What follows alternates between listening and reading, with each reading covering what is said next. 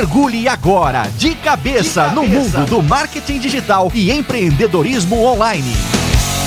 Eu sou Eric Menal. Aqui é o Bruno Moreira. Chegamos aos 50, my friend. Finalmente, cara. A gente demorou intervalo de dois meses por episódio. a gente sempre começa falando disso, né? Da nossa falta de capacidade de, de manter uma, um cronograma organizado, né, Eric? Mas esse ano vai mudar, né? Vai mudar, que nem mudou, que nem a gente falou na outra temporada. Sempre não, fica mas... essa, essa coisa de ficar pensando se vai ou não vai mudar, né? Então é interessante. Mas o planejamento está aí para mudar. O importante é que agora de cabeça é um cinquentão inteiro a gente é praticamente a Ming-Na Wen, pra quem não conhece, para quem nunca viu Marvel Agents of S.H.I.E.L.D., é aquela mulher acho que de 53 anos parece que tem 30. Então é basicamente a gente. A gente é 50 inteiro.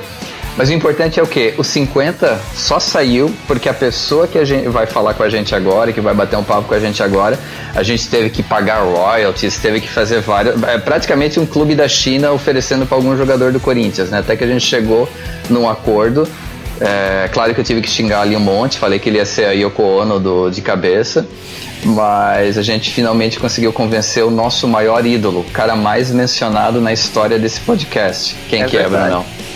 Bem-vindo ao podcast de cabeça, Bruninho. E aí, galera?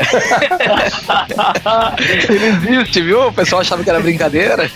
Eu só posso dizer que eu tô aqui com o meu amigo Patrick Ewing Caucasiano, Dr. Eric e o melhor imitador de Tony Ramos que eu conheço, Bruno Moreira. Isso é, de confiança. Bruninho, Bruninho, é uma overdose de Brunos hoje, meu Deus do céu. Verdade, temos mais né, na empresa.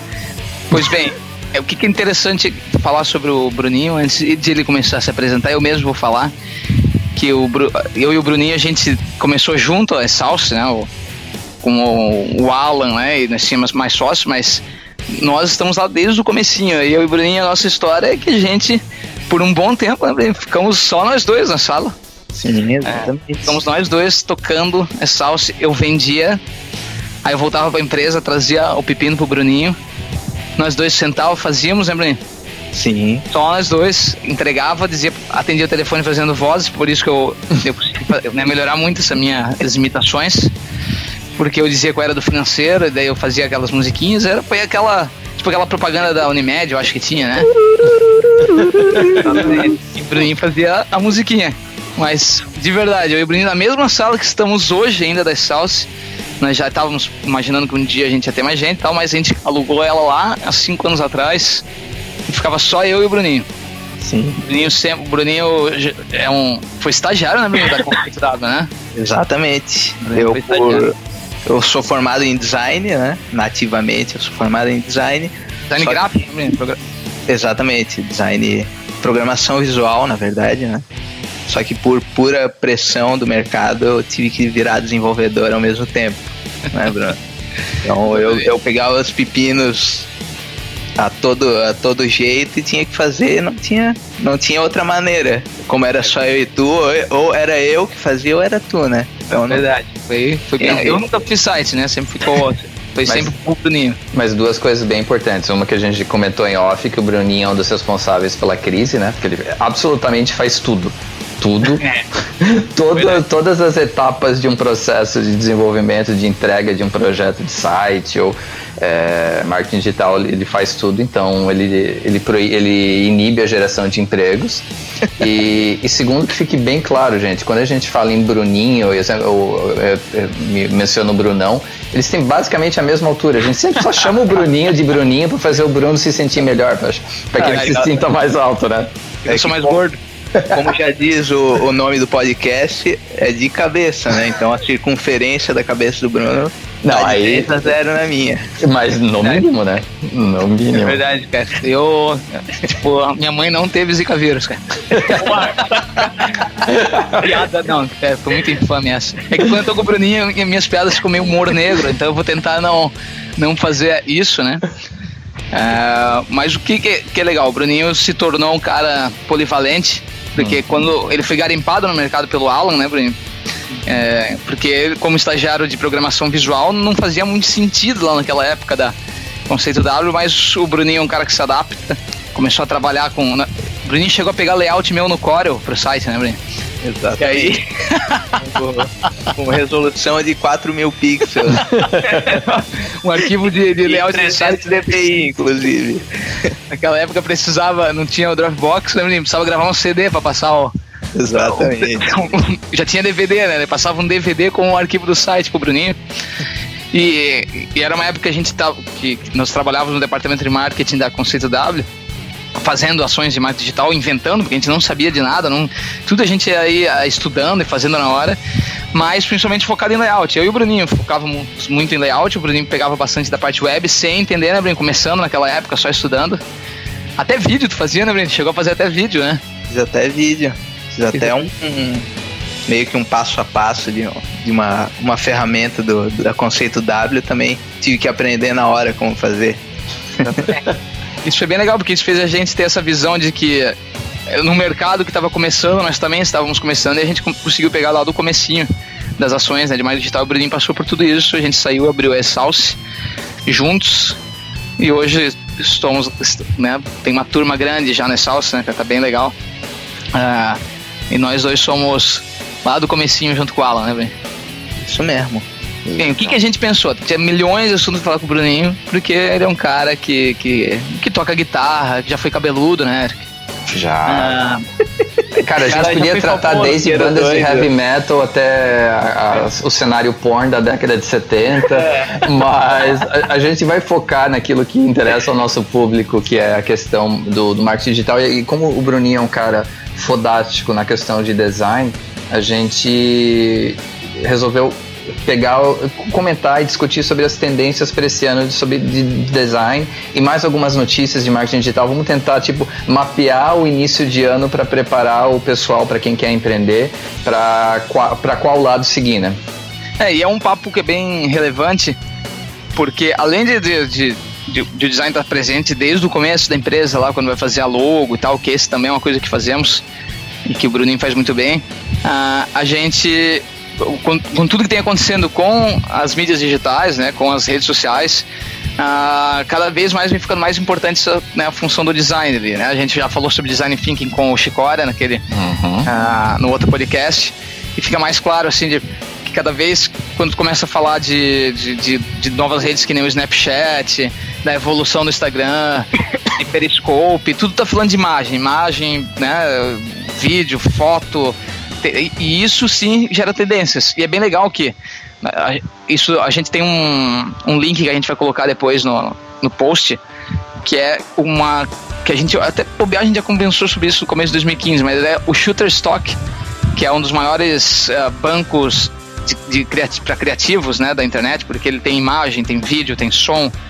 né, que tu pode comprar para usar aí na tua empresa ele todo ano ele lança uma coisa que é muito interessante. Como ele é um dos maiores bancos do mundo, ele tem muita informação, né? O Big, Big Data total, né? Perfeito. Que ele consegue juntar de todo mundo que tá baixando em cada país e saber assim que um país que nem o Brasil, quando tá indo para quando tá em crise, que nem no momento, as pessoas começam a baixar mais fotos que estão relacionadas a isso e tal, porque provavelmente, né, estão fazendo posts sobre isso, estão fazendo anúncios, matérias sobre isso, e tu pega países que não estão em outra tendência, tu começa a ver, ele, ele traça esses perfis, né, de, do, da, dos países, de, de downloads e tal, é muito legal. E ali e ele vai hoje vai servir como, como guia aqui para nós, né? Perfeito, perfeito. Então, começando a falar das tendências de globais de design mesmo de imagem. E aí eu vou deixar com os mestres que são vocês para explicar um pouquinho o que é e o, onde que vocês veem a aplicação disso. Então uma, da, uma, das principais tendências é o que eles chamam de flat lay. O que, que seria o flat lay, gente, para design? Contigo, Bruninho. Eu, eu vou ser só o professor fazendo pergunta para a prova, gente. Vocês estão ferrados hoje. Normalmente o flat lay é, é, é, uma prática utilizada de foto, que é um plano de cima, assim, mostrando todos os, os, os elementos que aquele, aquele contexto ali pode conter, entendeu? Então, digamos, é, um cliente, um cliente nosso é de, sobre, sobre gastronomia, ele teria ali um flat lay de uma imagem é, contendo a, a, comida, a faca, o chapéu do, do chefe. Do chefe, exatamente. Então teria todo esse complemento ali em uma mesa mostrando tudo, tudo que o usuário vai ver ali vai estar tá contendo ali, entendeu? Eu, eu desde o começo, é cara, eu sempre gostei muito dessas fotos, cara. A gente procurava por câmera up, eu acho que era, né, Bruninha? Isso. Ah, a gente procurava muito assim, que são Upper view, fotos... né? Upper view photo. É. eu sempre gostei muito desse formato e eu tô vendo que realmente as redes sociais têm trazido isso, né? Vai falar de moda, o mercado fashion sempre usou isso, que era, vai falar de conjunto, né? Que como sair hoje, né? Um, como é que é o look do dia, né? Que eles usam. Aí eles jogavam em cima de uma mesa, de um, um background legal, assim, tipo uma madeira, alguma coisa. Um, uh, uma, os acessórios que a menina vai usar, óculos, tudo isso, né, Bruno? Tem até um exemplo bem fútil, mas que é bem, bem legal. É da GNT, tem um programa chamado Decora. Eles é. sempre usam esse plano para mostrar o que eles vão utilizar na casa, entendeu? Então eles usam a câmera de cima e em stop motion os elementos vêm vindo assim, entendeu? Ah, é verdade. É bem, acho... é bem isso mesmo. e é usado para é isso que é legal, porque tipo, é um é tipo de, de, de plano que é usado para foto, que é usado para vídeo e que ainda né, no design assim de site, esse tipo de coisa funciona muito bem, né? Exatamente. Então, assim, essa é uma tendência. Mas em, em, relação a cuidados com essa, tipo, que não, não só porque é a tendência que tem que usar para tudo, né? Não tem que cuidar para não ter um momento meio onde está o Wally, tentar colocar muita coisa dentro da, de um mesmo plano e acabar, tipo, perdendo o foco do, do, do teu cliente potencial. Porque muitas vezes é, eu, eu acho bonito pra caramba, tô olhando aqui no site do Shutterstock, muito legal. Mas algumas vezes eu acho que o pessoal, é, ele acaba criando uma tendência de querer incluir informação demais numa mesma imagem, né? Uhum. É, isso vai. Uhum. Pode Diga. falar bem. É, isso vai muito do designer também pegar a imagem certa e conseguir compor da forma, da forma com que ele quer, entendeu? Então, geralmente vai ter um texto junto com a imagem, vai ter alguma coisa, um banner.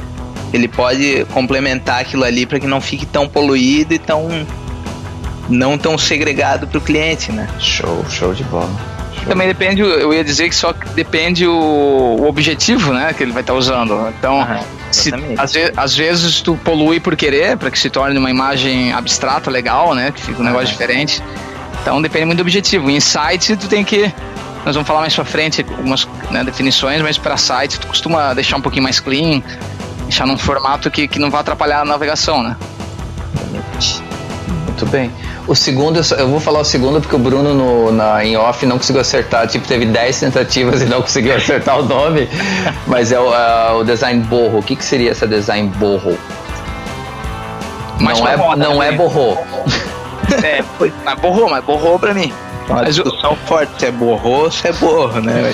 Não, cara, quem decide é a esposa do Bruno. Como a Dani falou que é borro, é borro. É, é, isso é muito pra moda, né? O Bruninho eu, é o tipo de coisa que até a gente não tem usado tanto no, no, no tipo de design que a gente tem feito pros clientes, né?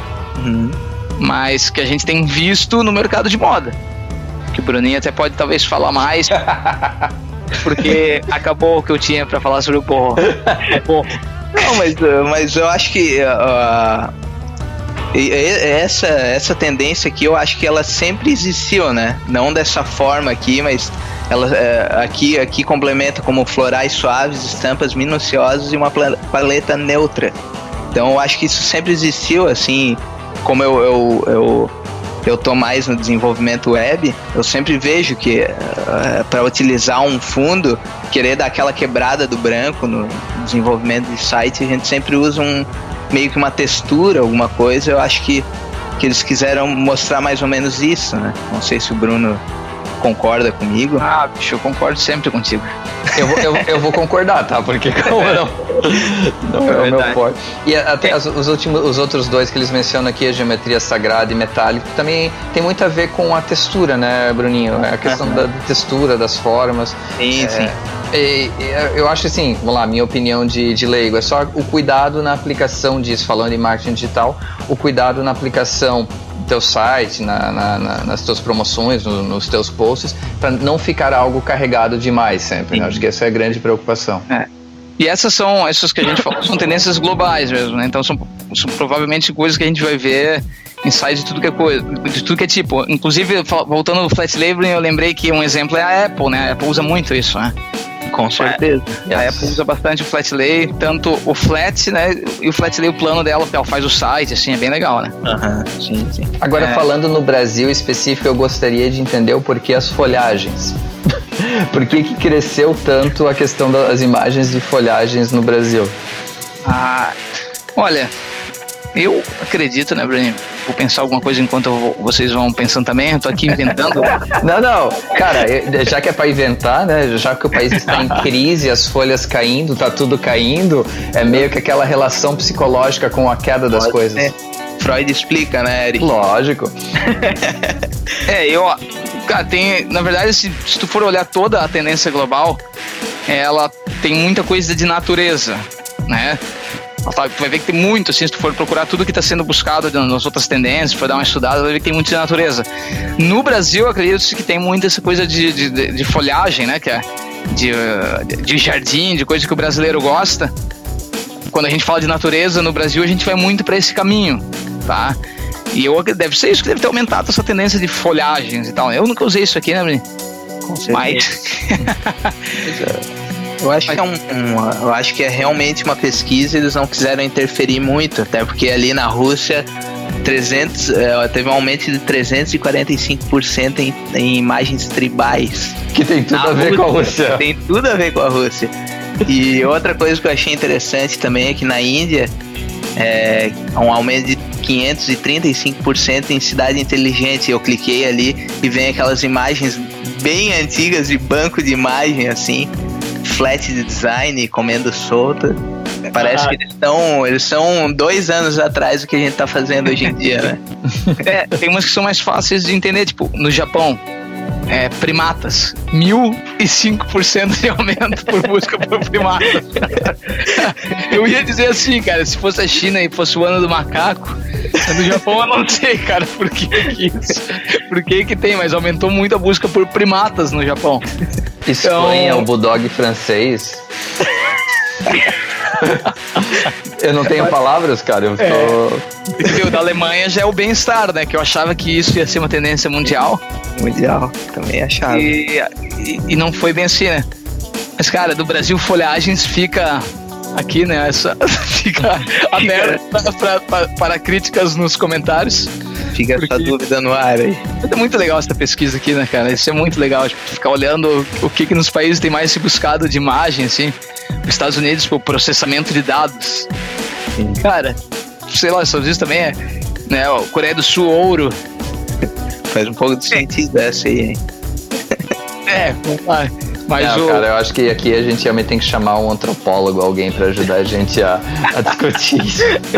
Mas é, vamos partir agora para as tendências culturais, que é um negócio legal, porque aí tem realmente a ver com tecnologia e aí a, como as é mais... pessoas estão e é mais fácil da gente discutir, né? E, e como as pessoas estão reagindo àquilo que está aparecendo. E crescimento muito grande do smartwatch. É, crescimento de 900% no smartwatch. Ah, eu ainda acho que não virou borboleta, né? É falta ainda. Não sei se é a questão preço, não sei se é a questão. Não sei. É, se é a questão ainda de ter aplicativos que sejam mais é, úteis para as pessoas. Apesar do crescimento, eu ainda não vejo como uma certeza no mercado, sendo bem honesto com vocês. Exatamente. Eu estava eu tava lendo alguma coisa essa semana. É, jogando essa questão do smartwatch, né? Que as empresas ainda estão com um pouco de medo de, de querer desenvolver alguma coisa e perder dinheiro, entendeu? Então tem, uma, tem que ser uma coisa a se ver ainda, ver se vai vingar ou não.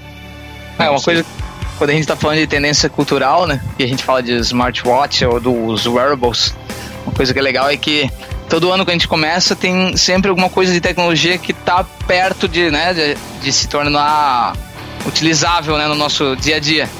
E aí quando eu, por que, que o smartwatch está aqui até como, como tendência de cultura, né? Porque é muito provável que hoje, se tu for falar assim, um, ver um post sobre tecnologia, né? Ah, tecnologias que vão, não sei o que lá. Ele vai estar tá em primeiro lugar e provavelmente a imagem do smartwatch vai estar tá ilustrando esse post, né? Uhum. Isso acontecia, por exemplo, um tempo atrás com touch, né? Tu ia ver a pessoa mexendo assim na TV com o dedo, assim, né? Tipo, como essas coisas vão mudando, né? Essas tendências. Hoje é isso, né? Isso é o que está se falando tecnologia próxima, né? Uhum. É o smartwatch. Que é, já está usada, né? Isso, mas tem duas coisas aqui nessa lista que aí eu concordo.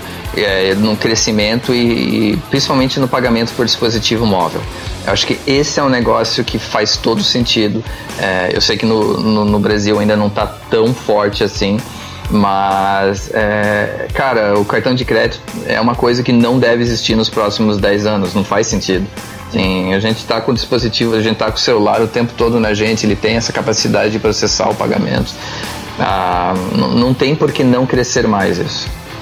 Ah, cara, com certeza. E ah, tudo que é aplicativo hoje que resolve com esses problemas de pagamento dispositivo móvel, a gente quando desenvolve isso é tendência, sim, porque toda vez que alguém está orçando aplicativo hoje com a gente, as ideias de aplicativo sempre estão voltadas para esse caminho, né? Sem falar né, naquelas coisas das fintechs tal, que dá outro assunto, né, Eric? Que são essas que nem o Nubank, por exemplo, essas, uh, todos esses dispositivos, né, que estão aí para substituir os bancos, né, que estão começando a nascer. Não é? também é interessante. Então, assim, isso aqui com certeza é tendência, né? E assim, gente, é, mas é, é engraçado a questão de comportamento do consumidor, né? O, nos Estados Unidos, a partir de outubro ou novembro, não lembro exatamente, foi outubro, é, finalmente eles, eles é, foi obrigado a utilização dos chips no cartão de crédito. Com o quê? Com 10 anos de atraso? Mas é, o que, que é o interessante? Apesar de ser obrigatório o chip, continua é, sendo mais comum a assinatura do que a senha porque o que, que os lojistas dizem, ou, e as, aí as operadoras de cartão de crédito, todo mundo que está envolvido e que não quer perder dinheiro, tipo, não quer perder negócio. As pessoas dizem, ainda é algo muito comum esquecer a senha, mas ninguém vai esquecer a assinatura. Então, é um passo mais seguro, eles entendem que não é o mais seguro, mas eles entendem como sendo a melhor opção, porque não vai, por exemplo, deixar de, perder, deixar de ganhar uma compra porque a velhinha vai esquecer a senha, ou eu vou esquecer a senha, que acontece na hora de fazer a compra. Então é um negócio legal a coisa do comportamento do consumidor. Eu achei legal aqui nesse, nisso aqui também, que é nisso que a gente está falando, é que das te, dessas tendências culturais, eles dividiram bem que é isso, por exemplo, nós, nós estamos comentando o sempre, o, aquilo mais conectado, né? O que está sempre conectado. Isso. Então, que são os, smartwatches, né? o multicanal, né? Ferramentas multicanais. Isso é outra coisa que eu queria falar, dro os drones, porque isso é um negócio que apesar de ainda ser muito novo, é um negócio que vai desenvolver. Precisa de muita legalização em cima dele, mas ele vai desenvolver. É, esse aí a gente não chega, não chegou a usar, né, Bruninho, nada, né? De, de, esse, o sempre conectado algumas coisas a gente não chegou a usar muito assim né, para design, né? Esse tipo de, de, imagem, né? Sim, ainda não. Mas eu acho que é uma tendência, né? Não vai, não vai é. fugir muito disso. Eu queria falar sobre a realidade virtual ali também, que eu acho que é uma coisa que daqui a um tempo vai, vai vir aí com tudo. Pela, por que a gente tá vendo pelo Oculus Rift, pelo Sony VR, eles estão investindo bastante nisso, né? Então Cara, eu concordo em gênero, número e grau contigo. Vai mudar a tua forma de interagir com, tipo, você como empresa, a tua forma de interagir com o cliente, olhando como games, né? Vai interagir, vai mudar muito, porque eu compartilhei a experiência que eu tive com o Rift. Ainda é um negócio meio que te faz querer vomitar em alguns casos, mas eles, eles vão conseguir resolver isso, né? E sim, e sim coube na minha cabeça, tá? Que fique claro isso. No, no âmbito de jogos, que é uma, uma coisa que eu faço bastante, né? Uhum. Eu, eu vi que a, a Supermassive Games, que é uma empresa é, subsidiária da Sony, ela tá gastando quatro vezes mais para desenvolver no Sony VR do que desenvolver um jogo normal, digamos assim, né? Mas mesmo assim ela, ela tem a plena certeza que vai ter o retorno do investimento, né? É, e é, cara, porque é, o, o que, que é a lógica? a partir do momento que você está envolvido naquele ambiente, tipo, o teu envolvimento com aquele jogo, e vamos lá, até entrando pro lado comercial, a tua possibilidade, a proba probabilidade de comprar coisas dentro do jogo, já que tu vai estar tá envolvido naquele ambiente, o teu cérebro vai entender assim, ó, eu preciso comprar isso para sobreviver. É, vai gerar, vai, vai ter um negócio meio macabro, mas vai gerar muita oportunidade de negócio. Uma coisa que eu queria falar é que uh, dos drones, e a gente hoje não lembro se nós comentamos alguma coisa, Eric, também sobre isso, mas de, de, de todas as mudanças que vai trazer no, que vão trazer para o mercado e tal, os drones. Uh, eu estava na, na praia durante as férias, né? Sim, porque a gente pega as férias por não parecer, tu, né? Vocês pegam férias. É, é verdade, o Eric não pegou por causa da função homem, função homem bomba dele. Uhum. Cara, eu tava. E, e, eu lembrei de que uma, tinham comentado sobre uma profissão nova que podia aparecer, né, dentro dos próximos 10 anos, que é o caçador de drones, né? E eu fiquei com uma vontade de ser, cara, porque eu tava na praia, um cara desceu, tinha, tinha uns apartamentos assim de alto padrão, né, cara, no, eu tava farofando na praia e tinha uns apartamentos atrás que eram de alto padrão, né? Um cara desceu assim, tirou da sacada dele, saiu um, um drone e veio parar em cima da gente. Entendeu? Tipo, o cara veio ver mulher mesmo, né? Ver as mulheres pegando o sol, né? Eu fiquei só pensando, cara, se eu tivesse uma arma de derrubar drone, eu acho que começaria ali esse, essa carreira de caçador de drones, cara, porque já tem os espertinhos já usando para coisas bem interessantes, né? Como, como fazer Não. esse tipo de coisa, cara. Agora vamos, vamos falar, né? O que movimenta todo, todo esse mercado de realidade virtual e drones é a indústria pornô, né? É lógico que é. Não tem como não falar isso, né? Mas é lógico que é. Mais uma vez, né? Sendo os pioneiros de mercado. É, eu lembro que antes do Oculus Rift sair, quando ele era conceito, ainda já tinha já tinha produtora pornô já atrás disso já. Lá no filme é... do, do O Juiz, né, Bruninho? O, o Sylvester Stallone já fazia sexo com um óculos de realidade virtual. Uh, a gente precisa escrever uma tese de doutorado da importância da indústria pornô para a economia mundial, cara. Exatamente. Mas é, tudo que a gente comentou aqui sobre tecnologia, ao mesmo tempo que a tendência de usar esse tipo de, de, de imagem, né, para o design e tal, também tem a parte de usar aquilo que está ligado ao desconectado, né? Que também nós vamos ver muito. Então, o Instagram é uma prova disso. Como é que era o nome daquela menina? Pugliese, lembrei. Beleza, né? Não, não sei se combina tanto, né? Mas. Uh, como é comum hoje também as pessoas procurarem, já que tá sempre no computador, sempre no celular e tal, tu, vai, tu vê muita coisa também vinculada a estar desconectado, né? Tipo, viagem, uh, bem-estar, né? Tipo, falar de foto de fruta, uh, foto fitness, tudo isso também está sendo muito usado, né? Para para ilustrar, né? As empresas. A gente teve um cliente nosso que a gente trabalhou, foi bem legal, que é um cliente de software, né? Uh, e que a gente fez toda, todo o material de identidade visual dele falando sobre. Que a gente falou, pô, não tem porquê, só porque é um software financeiro, a gente precisa ficar colocando alguma coisa relacionada a essas televisões com gráficos e tal. E a gente usou. Uh, escalada, né, Bruninho? Como é que foi? A gente usou desafio, né? Desafio. Desafio, a gente usou coisas do esporte, assim. Uhum. E isso foi bem legal, cara. Tipo, o site ficou muito mais bonito. Uh, o cliente adorou e, e, faz parte da identidade dele para as outras coisas né, que a gente está usando. Então é um software, nós estamos só botando imagens ligadas à natureza com a ver com desafio. Então escalar, nadar, correr, né? Que legal, legal a ideia, galera. Que legal a ideia. Bem legal, cara. É, mas é. tem uma coisa nessa lista desconectada aqui que eu acho uma baita de uma babaquice que esses livros de colorir para adultos, cara. Eu não entendo como é que como é que esse negócio ainda é popular. Meu Deus do céu. Eu vou falar um negócio pra vocês. Eu vi um livro de colorir pornô, cara. Não, mas tem, lógico que tem. Não, e, e eu vi esse tempo alguém que botou uma foto de um livro de colorir no sebo, todo, todo pintado. assim, cara? Bem, é, o livro de colorir tá, é tendência também, né? É, talvez já esteja passando, mas... É, eu, eu, eu, tô velho, cara, não, não dá. Esse, esse tipo de coisa não dá pra mim. Meu é. último livro de colorir foi na terceira série em que eu usava cola colorida, que teve efeitos que se estendem até hoje, né? Aliás, será que cola colorida ainda é permitida nas escolas? Olha. Porque aquele negócio, aquele negócio era tóxico, né, cara? é verdade, cara.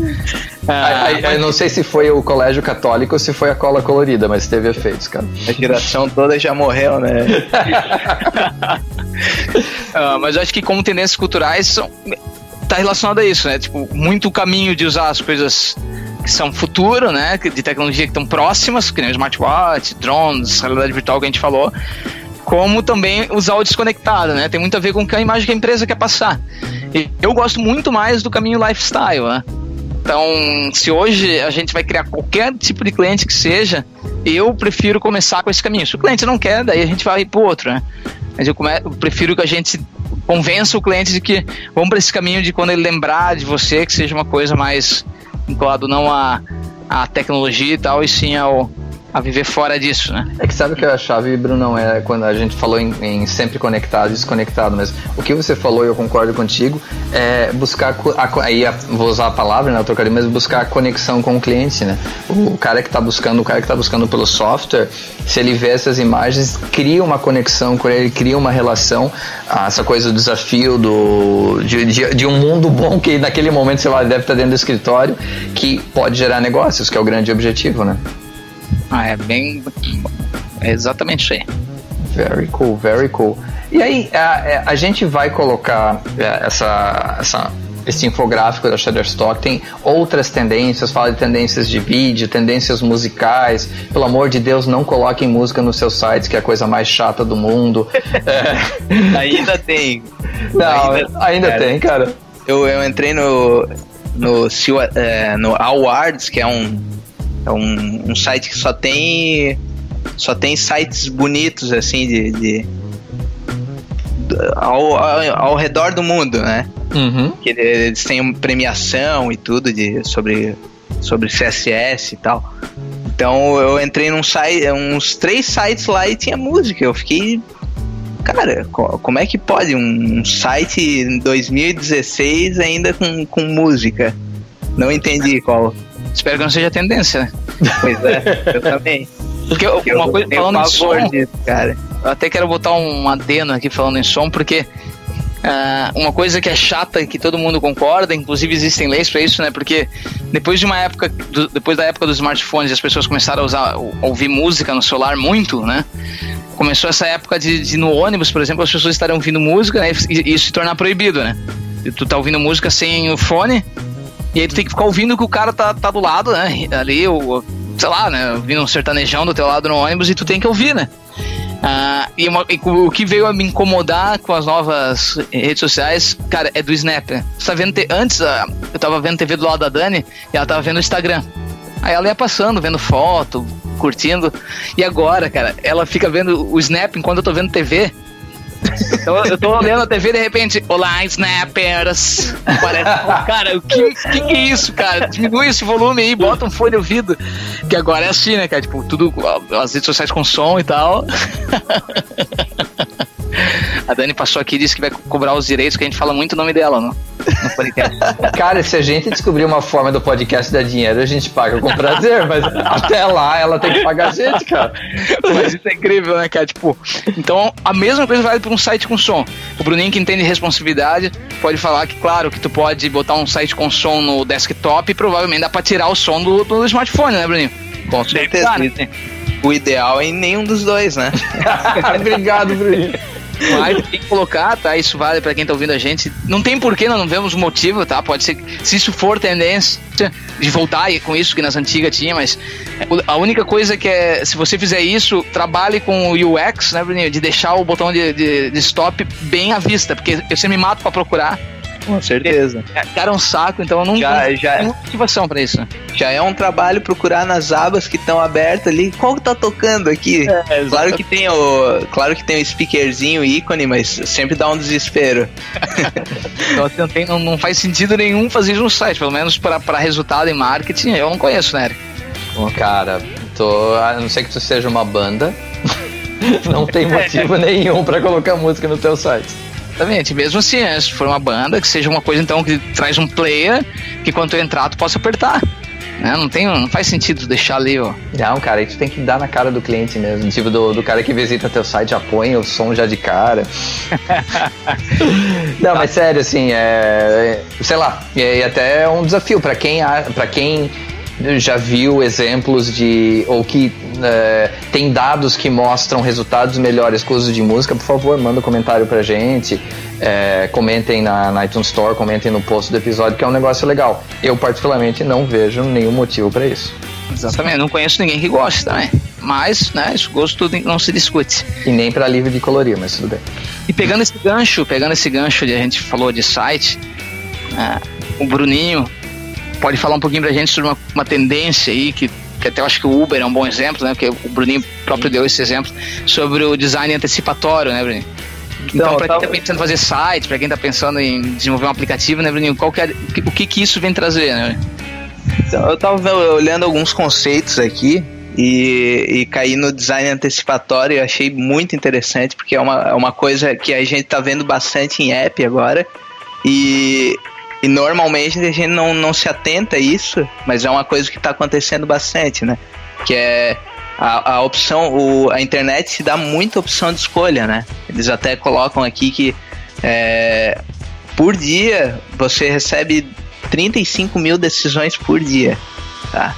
Então isso é bastante coisa. Então quando tu entra na internet, eles querem antecipar a tua opção de escolha e já dá o, o, o que tu quer na tua cara. Como no Uber, eles dão um exemplo aqui. É, no Uber tu entra, tem a opção disponível, é, solicitar um carro. Só tem aquele botão, tu clica. Enquanto tu espera o motorista, tem outra. Tem... Não tem uma opção o que é Uber? na, na outra.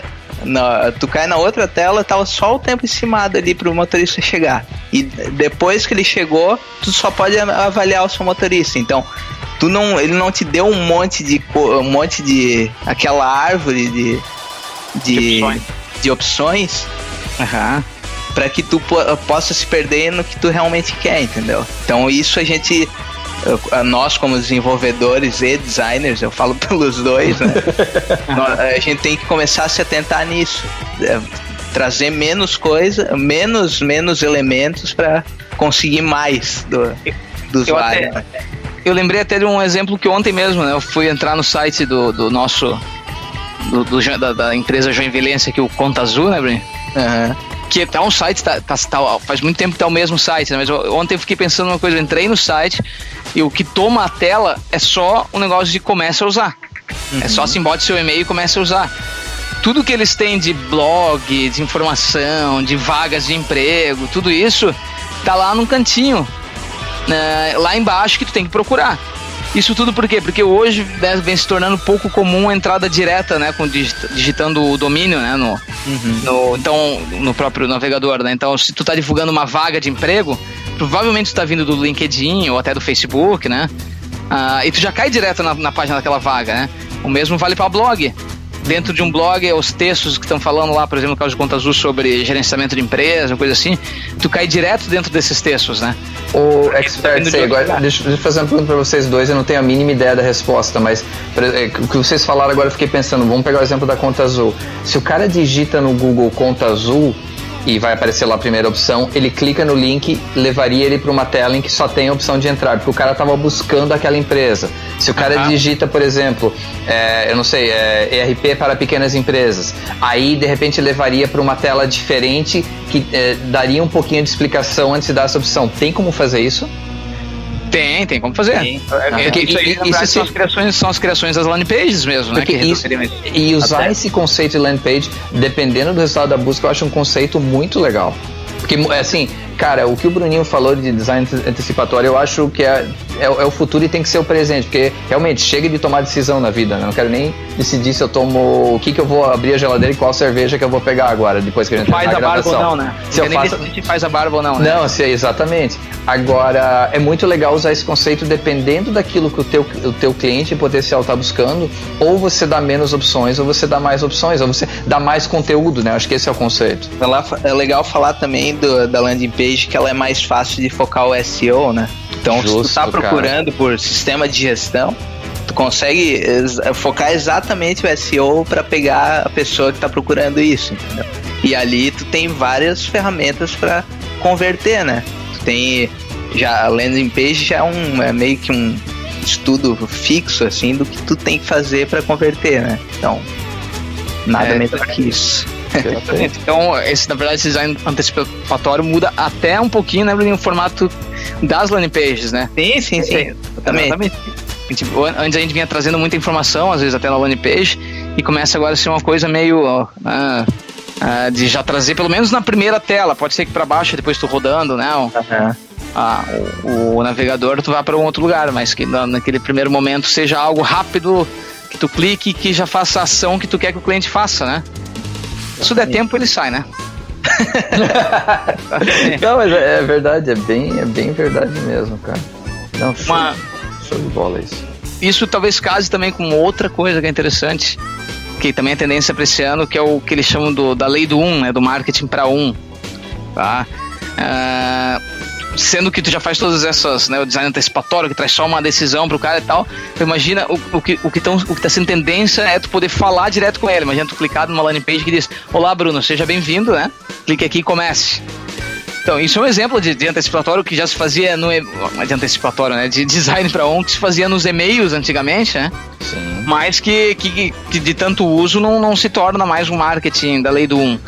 É, o que hoje provavelmente vai mudar é mesmo essa segmentação que a gente faz por personas, que a gente faz por de mercado, onde diz a todo mundo que curte a revista Veja gosta não gosta do PT. Tô dando um exemplo aqui de segmentação. Mas de fazer por, de, de, segmentação por massa, né? De que as redes sociais cada vez mais, cada vez mais, tu vai tendo mais informação, mais. Que aí vai, vai sugerir o, a página do Diogo Mainardi lá, porque o cara. né? Então tu vai, tu vai condicionando o conteúdo de acordo com o comportamento do, do da pessoa, né? Exatamente. Cai direto, no site antagonista, né? Se tu consegue hoje uh, ter toda essa informação da pessoa, é muito provável que tu conseguir falar com ela exatamente, né? Uhum. Uh, de uma forma bem personalizada. Né? E, e, casando com todos esses conceitos, eu acho que vai funcionar muito legal. A gente já começa a ver isso uh, em algumas redes sociais, já estão começando a fazer. E eu tenho certeza que vai ser tendência do Facebook. Né? Cara, o Facebook ontem, ontem mesmo, ele, ontem de manhã eu comecei usando, on, on, antes de ontem, usando a, a, a, a interface de, de, de, onde a gente gerencia os anúncios do Facebook. E ele mudou essa interface ontem, cara. Ficou bem diferente, assim, tá num caminho meio meio timp, né? Não sei se tu chegou a ver, Bruni. Não. Já muda a interface total, assim, já começa a ficar um negócio mais fácil, porque o, o Facebook ele, ele era meio complexo, né, para criar um anúncio e tal. Com certeza. E não que ele não, não seja, porque ele tem muitos parâmetros, né, para tu setar na hora de criar um anúncio, né? Mas uma, uma coisa que era usada há muito tempo, que a gente usa de exemplo, é o e-mail marketing. O MailChimp, que para mim é a melhor ferramenta de disparo de e-mail. É, fica aberto aqui o patrocínio. é, pra, pra, não perder, né, era que o, o costume, né? Mas Nossa, o MailChimp. nunca morre, cara. Quem já usou o MailChimp, já usou outras ferramentas de e-mail, vê se talvez tenha uma, um estranhamento inicial, mas é incrível que ele é assim, tipo, só vai pra frente. Criei isso, vou pra frente. Criei, vou pra frente. Tipo, ele vai num passo a passo, que é aquilo que tem que fazer e pronto, né? Pô, ele não fica te dando milhões de opções. Tu tá lá pra criar um e-mail. E eu, e eu como designer, assim, eu, eu, eu olho, assim, esse, esses esquemas meio Steam e eu fico pensando, putz, como é que eu não pensei isso antes? É tão simples, assim, a, a forma com que ele faz tu, tu progredir que realmente... É, é muito legal, assim... então o Facebook onde mudou a cara dele ficou que lembra um pouquinho isso. Ele já tinha feito uma diferença em que era para te botar num passo a passo, assim, só que daí a gente se perdia e ontem ele fez uma alteração. Provavelmente teve muita reclamação. E agora o, o, a página de gerenciamento de anúncios do Facebook ela tá bem interessante. Eu sou um fã já do Facebook nesse tipo de coisa e tá cada vez ficando mais legal. Falando nisso, Brunão, é uma das coisas que a gente viu de tendência são mídias sociais diferenciadas, né? Fora o Facebook, eu, a gente viu uma matéria aqui da, do site da Inteligência que a gente vai colocar o link e ele fala em Pinterest, fala em Google Plus, eu nem sabia que existia ainda, e fala em Vimeo. é, mas e eu mencionei com vocês antes que eu não concordo. Eu, eu, eu cada vez mais eu enxergo o Facebook como sendo dominante e cada vez mais dominante. O Twitter é capaz de, depois desse episódio a gente receber uma proposta de emprego para assumir lá como diretor, porque eles mandaram todo mundo embora, porque não consegue dar dinheiro. Uh, e aliás, eu aceito o emprego, tá? Se o pessoal do Twitter estiver ouvindo. Uh, então, assim, eu, eu não sei o que vocês estão vendo na agência, vocês aí no dia a dia da agência, se realmente o Facebook ainda é e cada vez mais é a mídia social de que traz resultados. Que aqui a gente não é, a gente não vai falar em modinha, né? Que tendência muitas vezes pode ser considerado como uma modinha, ah, vou tentar algo, que muitas vezes tentar algo diferente é legal para você poder fugir da competição e tentar atingir o um nicho. Mas o que, que vocês estão vendo de resultados aí na agência, pessoal? Vou deixar o Bruninho começar. Então, eu, tu, tu é mais entendido do que eu, mas eu, eu, eu queria até perguntar, porque para variar, eu li em algum lugar que é, eles estão criando algoritmos, claro que isso já tinha bastante, mas agora cada vez mais focado em, em te dar a informação mais importante na tua timeline, né? Isso sempre tem. E a tendência é os anúncios patrocinados ficarem em terceiro plano, já são em segundo plano ali, eles iriam ficar em terceiro plano. O que, que tu acha, Bruno? Qual que é a tua. Eu tenho uma opinião, já você tem isso que quer dizer. É, é, aqui é uma coisa que a gente discute diariamente com os clientes, né? A gente fala muito de Facebook com os clientes. E, e os clientes vêm perguntar. Tá, a gente está falando de Facebook, mas realmente Facebook ainda é a rede social?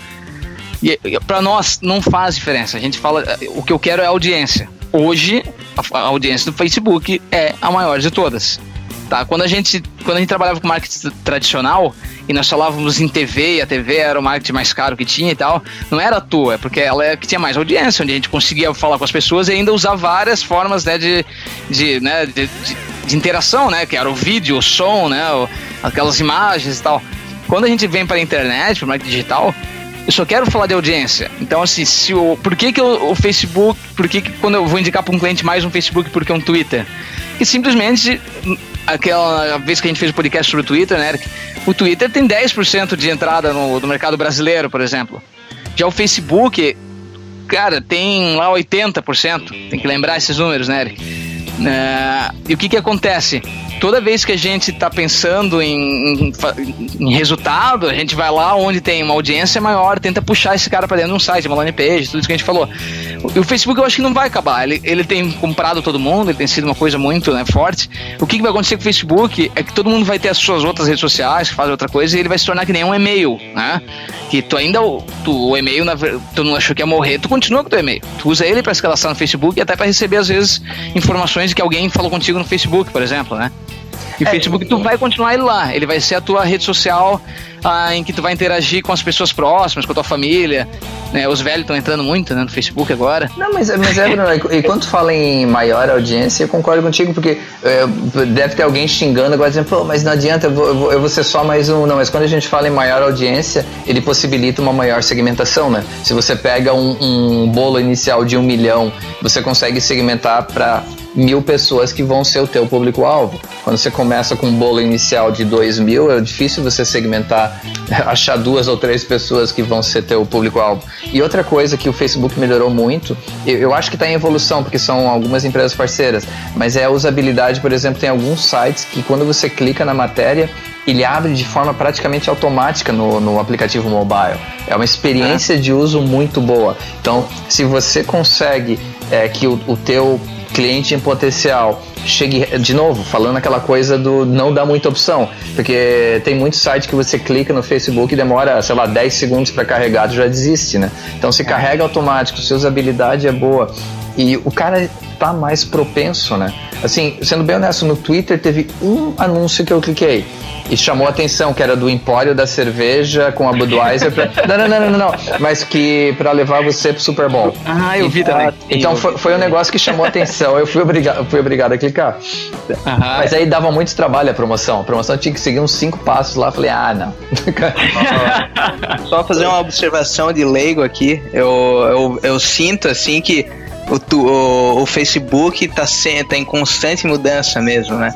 comparado às outras, assim, parece que estagnaram desde 2008, não fazem mais. não progridem tanto quanto o Facebook progride, né? É que elas progridem às vezes. questão de. É. Como? É, na verdade, se for pensar o que progrediu o Pinterest, o Twitter. Eu, eu não quero nem citar o LinkedIn, porque o LinkedIn pode ter progredido, mas ele não faz muita questão de de mostrar, parece, porque eu, ah, eu ele, ele mudou completamente nos últimos meses aí.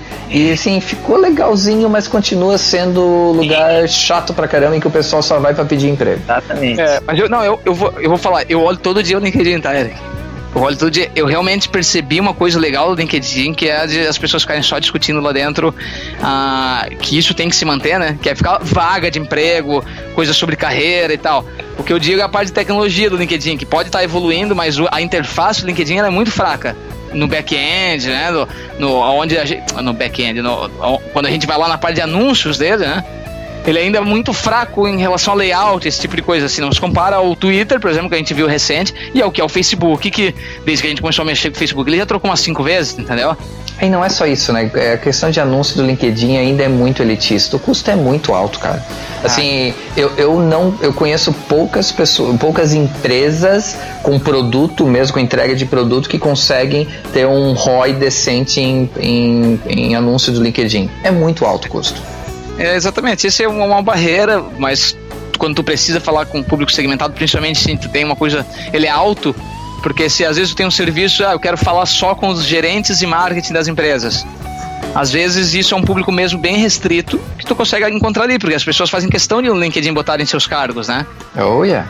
Então, assim, tem essa. Tem, essa não, eu acredito que tenha realmente aqueles nichos específicos. Mas, de novo, falando em, em uma empresa sobreviver e eles precisam ter lucro para sobreviver, eles vão ter que achar alguma fórmula para abrir um pouquinho mais pro povão, né? Certeza.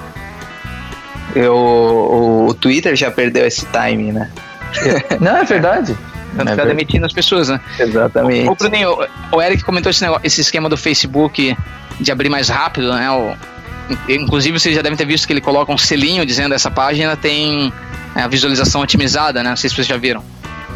Não, porque eu tô sem óculos quando eu tô no celular e não consigo enxergar a porra do selinho, então não. Se, se vocês olharem os, os, os, links, né? Quando alguém compartilha um link no Facebook, ele cria aquele thumb quadradinho, né? Uhum. Que é o formato mais interessante de compartilhamento, né? Quando alguém vai fazer. E ele cria um. Ele bota um raiozinho, acho que é assim no canto, se tu colocar para ver a informação, ele vai dizer essa página já está otimizada. Ou seja, aquilo que o Google faz, ele lê o teu site, de saber que ela está otimizada, o, LinkedIn, o Facebook também tem. E provavelmente ele abre dentro da, do navegador dele, porque ele criou uma espécie de navegador, né? Isso. Vamos ver mais pra frente como isso fica a responsividade, né, Bruninho? Tu como designer e mestre do front-end. Eu nem, nem chuto como vai ser isso aí. É verdade, o Bruninho já passou por várias adaptações, né, Bruninho? Hoje o Bruninho é fera do, do, do, na responsividade, que a gente vê isso pelo mercado, não é o Bruninho que fala, não é a gente. O Bruninho é cara super humilde, né, Bruninho? Mas a gente entra em coisa que não acredita, cara, de, de, de empresas que falaram que fizeram site responsivo e não conseguem se adaptar a uns, umas navegações bem padrões, né? Eu sei que é difícil, eu sei que os navegadores ferram muito, né? Principalmente o Internet Explorer, né, Bruninho? agora é o Edge, né? Mas... É que agora é, o, o mobile já é a primeira tela, não é mais o desktop. Então, Justo. O, as, quem, quem vai desenvolver tem que estar tá em mente que, que ele vai ter que dar um foco maior no mobile do que no, no desktop, né? Então, isso, isso vai cada vez mais ser recorrente. Verdade. Nós estamos num papo bem aleatório aqui, né, gente? Pois não, é. Então, é. Isso, isso é papo Legal, de né, tendência, né, cara? Verdade. Não, mas pra, pra, tornar mais aleatório, eu tenho que perguntar pro Bruninho. O teu New York Knicks, Bruninho. Com New Chris, York Knicks. Com Kristaps Porzingis. tá horrível, né? Conferência Leste inteira tá... Ah, mas vocês melhoraram. Tá uma tristeza. Não, meu Orlando Magic eu acho que perdeu nove das últimas dez. Isso quer dizer que ganhou uma das últimas dez. Eu sempre olho pelo lado positivo, né? Não, eu acho. Nenhum nem outro passa pros playoffs, hein? Não, esse ano não, cara. Esse ano, infelizmente, não. E só, e só um adendo, gente. A, a, gente é pé quente, o brasileiro lá, o Bruno. Ó mais, ó, mais um Bruno, na verdade. O Bruno Soares acabou de ganhar o aberto da Austrália, nas duplas. Olha só. Então, ah, os, os Brunos sendo pé quentes por Bruno. Tem muito Bruno no mundo, né? Nós devia tudo se mudar pra Brunei. Mas Pra Meu Deus, que horrível isso. Pelo amor de Deus, Rafael, corta essa piada do episódio. Quando for editar, pelo amor de Deus. É verdade, isso ficou muito ruim. Bem, uh, a gente quis falar muito sobre usar o Bruninho, né, pelo conhecimento dele de design e até de desenvolvimento, porque ele entende, né, caminha aí pelos dois mundos. Bruninho, tu acha então que esse ano teremos coisas boas olhando pro Shutterstock? uh, tirando a tendência de que pode entrar música no site, que espero que não seja. É, mas eu acho que a gente tem um ano que, que, que vão se manter muito de 2015 mais evoluído, né? Com certeza, eu acho que até a, está se consolidando cada vez mais, né? Tanto em usabilidade quanto em desenvolvimento, performance. Acho que a gente só vai ter a acrescentar, não a diminuir, né? Não, então... e, e, gente, olhando para o primeiro mês, que para Spark aqui foi maníaco o mês, de tão movimentado que foi, é, a tendência que eu enxergo como usuário, né, agora, que eu não, não, tô, não tô mais no lado de vocês, só como usuário, e que o Bruninho, que desenvolveu o meu site e ajudou nisso, é, é a importância do SEO. É, o que o SEO aí, traz de negócios para a gente é um negócio gigantesco. Então, se eu posso falar como usuário final, é, ou contrata o Bruninho e a sós, que agora o Bruninho vai ficar mais caro desse, depois desse episódio, lógico. é, ou, quando, ou quem você contratar desenvolve muito essa questão do SEO, que pra gente, pra Spark, tem trazido muitos negócios. Muito bom. Então, Isso, Bruninho, é... obrigado e eu te devo ainda uma cerveja por causa disso. que orgulho, que orgulho. E, é, e, é legal que isso casa, né? Porque eu, eu fico pensando que o Bruninho, quando tá fazendo o formato que a gente desenvolve sites, que a gente faz um planejamento antes e tal, de verdade, né, Bruninho, que isso faz toda a diferença. Uh, eu vejo que é papel fundamental do designer.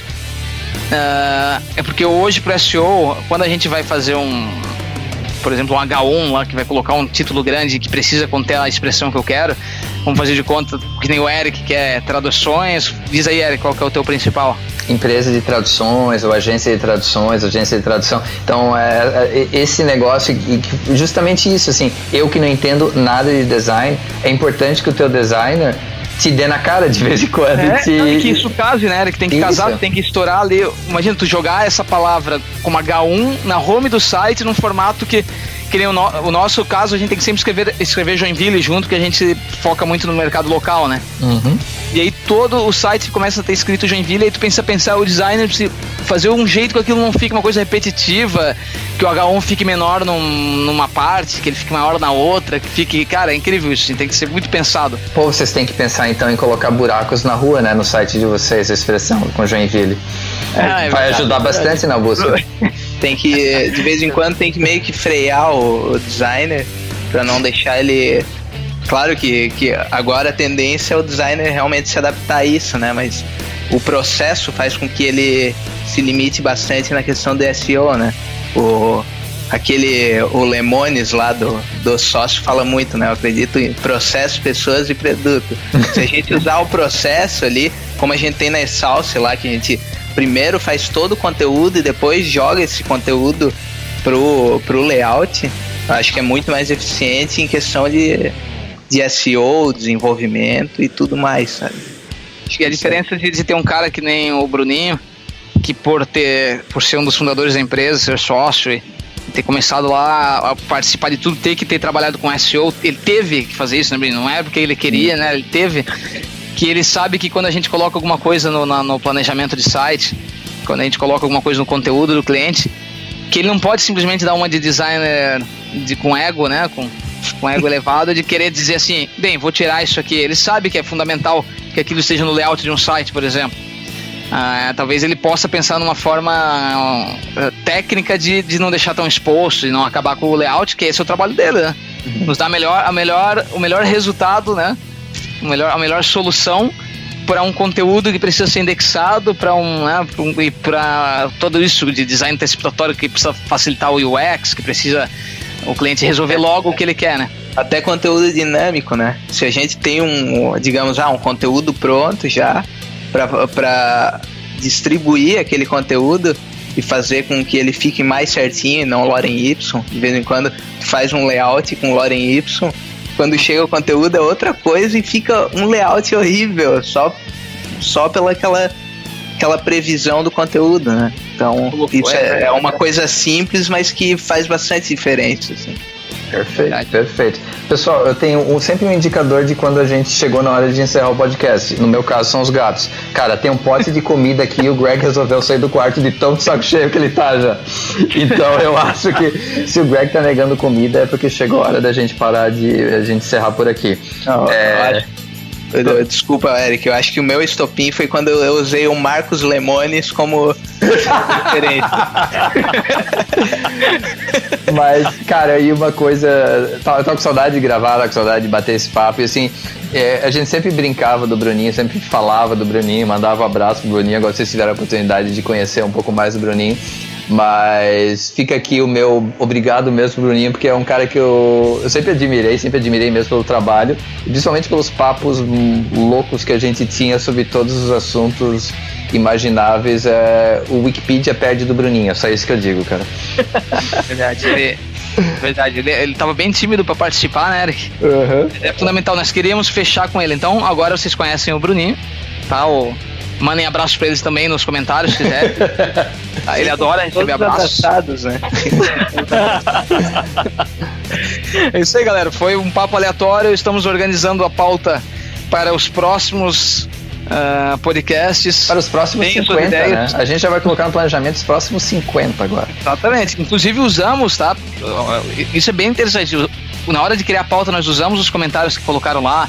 Falem sobre plataforma de e-commerce, falem sobre a SAC 2.0. Alguns comentários que colocaram lá, a gente usou e está fazendo a pauta para os próximos. Então, esse foi um, um off-topic. que praticamente chama um Bruninho. Só queremos usar o conhecimento geral dele de design e de outras coisas aleatórias da vida, como o, o, o ser fã do Nix, né? Com certeza. É, eu... ele, ele, já adotou o penteado do, Chris, do Kristaps Porzingas. Olha, Carolina me mata. E é isso aí, E aí, pra, é, esse, então a gente coloca como encerramento da segunda temporada. A, a, é que a gente faz que nem empresa americana, encerrou nosso ano fiscal no final de janeiro, né?